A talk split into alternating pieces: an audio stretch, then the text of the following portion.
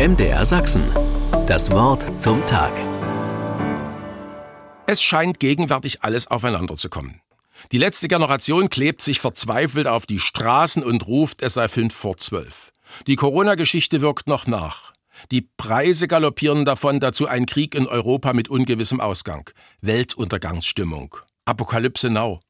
Selbst die Kirche, seit 2000 Jahren ein Bollwerk gegen den Zeitgeist, ist in gefährlicher Schieflage. Ende der Zeiten? Mir fiel in diesen Tagen eine Geschichte aus dem Neuen Testament ein. Sie ist etwas pathetisch unter der Überschrift Jesu Verklärung bekannt. Verklärung klingt überhoben und gewaltig. Eine Geschichte fern von uns? Scheinbar. Nein, diese Geschichte aus dem Lukas-Evangelium ist erstaunlich nah an unserer heutigen Welt dran. Damals nahm Jesus ein paar Gefährten auf einen hohen Berg mit.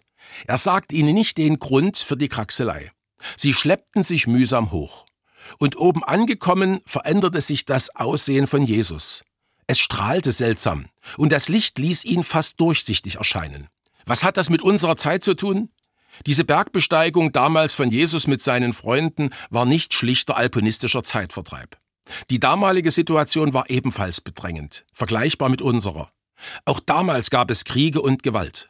Die Römer hatten ein perfides Terrorregime errichtet. Es gab Weltuntergangsstimmung, wie heute.